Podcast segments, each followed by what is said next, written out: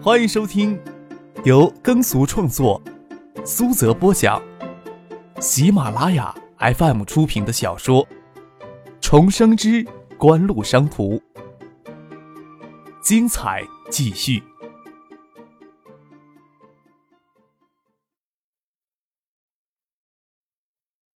第八百零六集。杨荣平在联通手握重权，但毕竟还是副职，提出修正既定的发展策略，事实上要冒极大的风险。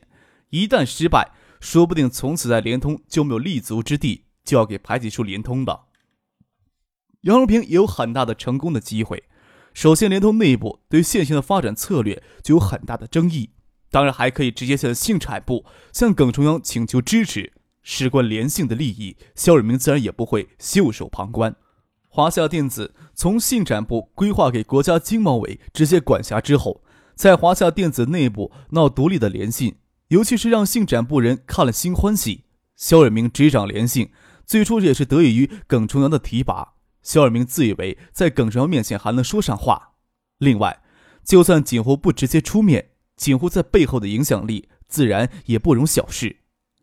包厢门中间衔着半透明的雕刻玻璃。透着外面大厅里的灯光，张可他们坐在包厢里密谈。开始没有注意到大厅里的灯光变暗，直到五光十色的光柱打到雕刻玻璃上的流光溢彩，才注意到大厅里悠扬的音乐变成了节奏动感的摇滚。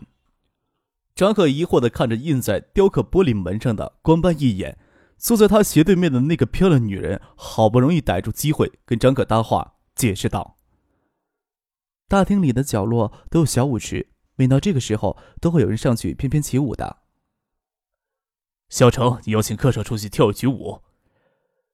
杨如平说道：“光介绍呀，可不抵什么用呢。”张克笑道：“杨总呀，总是怪我对漂亮的女士不够殷勤呢。”看着女人眼里流出鼓励的眼神，他微敛着眼眸子。看着他脚上银灰色的高跟水晶鞋，说道：“程小姐要是答应事后不找我赔你这双漂亮的鞋子，我倒是能鼓起一些勇气的。”程小姐嫣然一笑，将制服式的西装外套脱下，露出里面穿着的浅色的衬衫来，做好上场的准备。这时候看到她将一只乳白色的爱达双屏手机拿手机绳挂在脖子上，手机压在胸脯的衬衫上，将胸脯衬得高耸丰满。他笑着说：“我可是艾达的忠实客户呢。”将手机托起来给张克看了看，又放了回去。能看到手机给乳房顶了顶，轻弹了一下。再看到她的腰肢给蓝色束裙束得细细的，腿纤细且长，果真是迷人的女郎啊！等了一会儿，估摸着摇滚乐将停，张克才站起来，做了个邀请的手势，又回头对姚坚、刘明峰以及肖伟明的助理说道。你们过来帮我压阵吧。留了陈信生、肖瑞明、杨荣平在包厢里继续密谈。接下来是慢三舞曲，旋律悠扬，名流侍女纷纷相拥大厅一角的舞池飘去，灯光柔漫，音乐轻柔。张克微抿着嘴而笑，走到舞池边缘，才轻轻托起程小姐那只纤纤玉手，揽起柔软如梦的纤细腰肢，心里暗叹：漂亮的女人总是比美酒要销魂一些。再看舞池里的男女。也都是男才女貌。张先生，您跳的真好呢。您刚才那么说，还真有些让我忐忑呢。原来张先生是一个很风趣的人呐。那也是程小姐您格外不让人紧张呀。张克微微一笑，心里计算着这曲音乐还要过多久才能结束，然后将这份苦差事交给姚坚、刘明峰他们。这个时候，程小姐挂在胸前的手机外屏闪烁起来。张克松开了手，他拿起手机看了看。跟张克抱歉的说了一声，就匆忙往舞池外边走去接听电话了。张克只当是一桩苦差事结束了，反而松了一口气。腰间，刘明峰还有肖雨明的助理速度倒是不慢，转眼功夫都已经找到舞伴进了舞池里来。张克先到舞池边的吧台等着他们，听着悠扬的音乐声，看着舞池及大厅里穿梭的漂亮女人，总比闷在包厢里跟杨荣平、肖雨明他们勾心斗角强。听着舞曲，似乎刚到半途。张克有了些尿意，也不见联通的那个漂亮小姐躲到哪里去通电话了。他转身循着标识，从光伏幽暗的过道里穿过去去找洗手间，转了两个弯儿，大厅里的音乐声就跟水滴一样的给过道给吸引掉了。我就在公司里加班呢，我怎么跟你解释你才相信我？张克听着过道那头传来女人声音熟悉，已走进了拐角，看到连线的程小姐背对着他与别人通电话，他想退回去也来不及了。程小姐转过身来，一脸惊愕又窘迫的看着他。张克只能尴尬的朝过道尽头的洗手间指了指，示意自己是过来寻找厕所的。我不跟你解释了啊，手机快没电了，我先挂了电话了。程小姐神情窘迫，似乎能保持镇定的压着声音跟电话那头的人再说一句，才挂到电话。张克看着她手上的动作，她似乎顺便将手机给关机了。他又尴尬的跟张克解释：“不是想说谎，要是说在这里的话，他会更加疑神疑鬼的。”常可对私人间的事情实在是不想置评，在如此漂亮的女人背后藏着一两个伤心欲绝的男人，实属平常的很。更何况是一个看上去事业比较成功的漂亮女人。他摊手耸了耸肩，退往洗手间那边走，没有注意过面走来一个人，转身手肘顺势碰到那人身上。啊，你长没长眼睛呀？张可感觉手肘撞到一处柔软顶弹的地方，触感绝对相当美好。但也知道撞到了不该撞的地方，忙转过身来，看到那个给他撞到的女人连退两步，手吃痛的捂着胸口。张克也知道自己活该挨骂，很不好意思的道歉：“真不好意思啊，有没有撞伤你啊？”那个女人低下头来，顺直的长发滑过来，将脸遮住，只看见她淡紫色的礼服长裙露出的香肩肌肤柔嫩雪白，以及婀娜多姿修长的身材，就知道是一个非常漂亮的女人。那个女人歇了一会儿。似乎是顺过气儿来了，一手捋着额前的长发，抬起头来，脸蛋儿果然漂亮，只是她的胸口还有些痛，眉头轻拧着，大概是对自己柔嫩的胸部给撞了一下，还撞得这么重，十分的恼火，不客气的教训起张克来：“你长眼睛是用来走路的，还是用来看女人的？”他只当张克转身退着走，是贪图看程小姐的美丽才如此，张克也不至于给女人教训两句就恼羞成怒。还想解释两句，只觉得眼前这个女人眼熟，好像是在哪部影视作品里看到过她的露脸。话到嘴边却打了结。哦，你是什么素质嘛？那个女人丢下了一句话，手捂着胸口，错身往远处走去，似乎真的把给她撞痛了呀。张可看着绝色女子的背影，自嘲的朝连同程小姐摊了摊手，又问她。人转身时呀，会下意识用很大劲儿的。张可与连通的程小姐在那里说话，那个漂亮女人耳朵尖，回头看了一眼，眼神十分的严厉。张可又笑着跟连通的程小姐说：“他不会以为我是故意的吧？说不定会有许多愿意给张先生您搭讪的。”张克笑了笑，不跟他扯暧昧不明的话题，真觉得这个女人眼熟，一时也想不起来，问道。程小姐有没有觉得她很眼熟呀？好像出演什么电影来着？张先生真的是一缕万机呀，连大明星宋婉佩都不认识呀。程小姐笑着说：“也难怪其他的庸脂俗粉入不了张先生的眼呢。”他突然觉得这么说有些将自己给绕进去了。今天晚上不就是没有入得了眼前这个人的眼吗？啊！张可拍了拍额头。宋婉佩零二零三年影溪嫁入豪门，从此身居简出，也难怪没有留下多深刻的印象。给这事情一打岔，也没有要去洗手间的意思，只是只有这样跟连通程小姐折了回去，就好像专门过来偷听他听电话一样。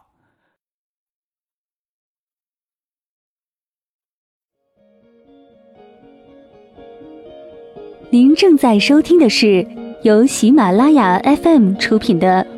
重生之官路商途。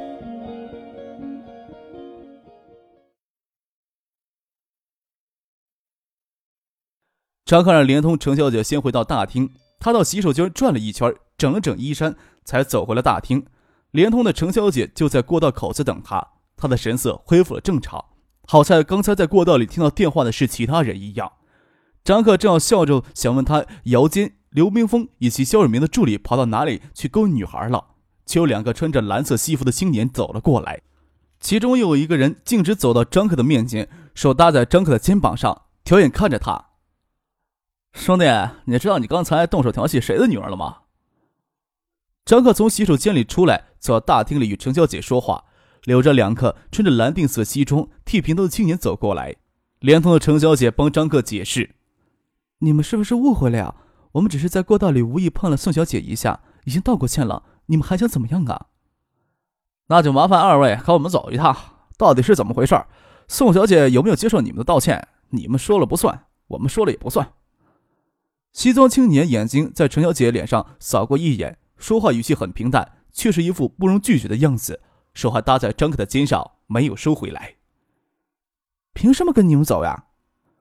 连同程小姐严厉的说道，担心他与张克人走进包厢之后会吃亏，拿起胸前挂着的手机，拿下来开机准备打电话。我们呀都是文明人。旁边那个西装平头青年走过来，一把将连同程小姐手里的手机抢了过去。我们呀只是麻烦二位跟我们走一趟。至少我们现在还想做文明人的，等会儿有时间给你们打电话的。兄弟，你知道你的手搭在谁的肩膀上吗？前后两名随身人员一左一右的将那个手搭在张克肩膀上的西装平头青年给夹住，抓住他的手腕，硬生生的逼他松开了手，还关切的问张克：“客上没有什么事吧？”又从两人背后将另一个平头青年揪住，朝外面掰开他的手指，将手机拿下来还给联通的程小姐。发生什么事儿了？姚坚走过来，关切的问道：“要是张克在北京闹出什么不愉快，就是他的失职了。”没什么，有些误会。张克挥手让随行人员将两名西装平头青年放开，歌舞升平的地方，动手动脚成什么体统？说道：“要我们跟你们去哪儿呢？”看着这边人多势众，两个西装平头青年气焰就弱了下来，说道：“你们说是误会。”那就去那边的包厢跟宋小姐将误会解释清楚呗。没有了刚才那种一言不合就将人拖走的气焰，张克看着肖远明的助理要进包厢，示意他不要拿这种小事情去影响包厢里的人谈事情。他跟着这两个披装平头青年，看往大厅对角的过道包厢走去。张克没有让随行人员跟着进去，又不是撑场面大打出手，就想着有联通的程小姐走进包厢，将误会解释清楚就好。是一座在小舞池与演艺台的豪华大包厢，黑色真皮沙发一圈坐了男男女女十几号人。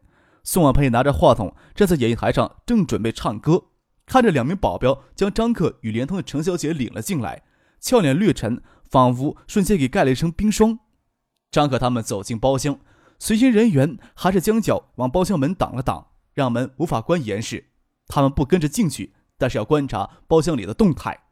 一名平头西装青年守在门口，另一名青年朝坐在真皮沙发上中间那个差不多有二十七八岁的青年走了过去，低头在他耳边低语一阵，大概是汇报刚才大厅里发生的事情。刚才的事情真的是很抱歉，唐突宋小姐了。宋小姐要是觉得我刚才道歉不够诚意的话，我过来再跟宋小姐说声对不起，希望宋小姐别有别的误会。张可没有理会坐在沙发中间那个青年。朝演艺台上走下来的宋婉佩说道：“见他即使绷着一张脸，也不会让人觉得难堪。心想果然是天姿国色，冷艳更具风情。仗着人多势众就了不起了是吧？有几个臭钱到北京来就想摆阔是吗？信不信我从司令部叫来一个连单练你们几个呀？”那个青年将手里端着的酒杯重重的放到桌上。你身边的女人让我拿胳膊肘子将奶奶撞一下，就算你道过歉了。你说是误会就是误会，你他妈是什么人呀？你有证据说你不是故意的吗？张可没有理会那个从沙发上站起来的青年，平静的看着宋婉佩，问道：“我该怎么才能让宋小姐满意呢？”呸！那个青年见张可从头到尾都不正眼看他，气儿不打一处来，端起他放在桌上的酒杯，朝里面吐了口唾沫，递给了宋婉佩，说道。婉佩，让他将这杯酒喝下去就算完了。你的奶子不能给人家白摸吧？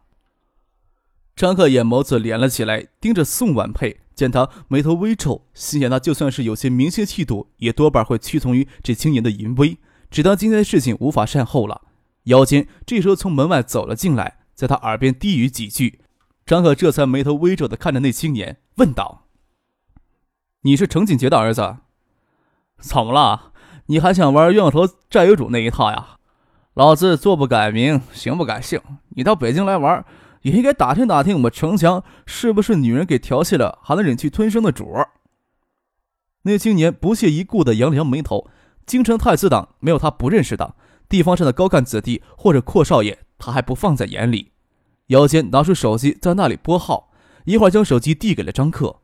张克先皱眉头看了看手机，听着手机那头传来人声，才将手机贴到耳边，说道：“陈杰主任是不是？我是张克，别觉得奇怪。贵公子程强正端着一杯他吐了一口痰的红酒要喝下去，我打电话就是问程主任一下，我是该喝还是不该喝呢？”计划发展委副主任程庆杰给葛建德、叶文俊等人拉拢过去，千方百计的在锦湖向国务院申请大型项目中制造障碍。虽然大家明面上没有撕破脸皮，实际上都恨不得有机会能坑对方一把。张克懒得跟程庆杰在电话里啰嗦，将事情说完就将电话挂了，将手机还给了姚坚。这时候，锦湖守在门外的四名随行人员走进包厢里来，守在门口也不作声。包厢里的男男女女见事情搞得有些大条，特别是张克给程景杰通电话时语气很不客气，让他们都觉得有些发懵。程强扑哧一笑，还想揭穿眼前这个虚张声势的假皮囊。这时候，他放在黑镜玻璃机上的手机猛然响了起来。坐在边上的人站起来，将手机递给他。他见手机上显示他老子的手机号码，心里咯噔一沉。程静杰虽然给严文介、凌雪、葛建德拉拢过去。在华夏电子、红信投资、海思科技等投资项目给予方便，也时不时的在锦湖项目里做些小手脚。但是他还知道不能直接得罪锦湖，更不想跟锦湖撕破脸皮。不要说他儿子了，就算他借着酒胆，也不敢强迫张克喝下吐痰的红酒。打人不打脸，打脸就意味着要往死里对掐。锦湖铁了心要办到他这个副部级，程姐姐就担心自己真的会成为政治斗争的牺牲品。别人不知道锦湖有多强势，他程庆杰心里可不糊涂。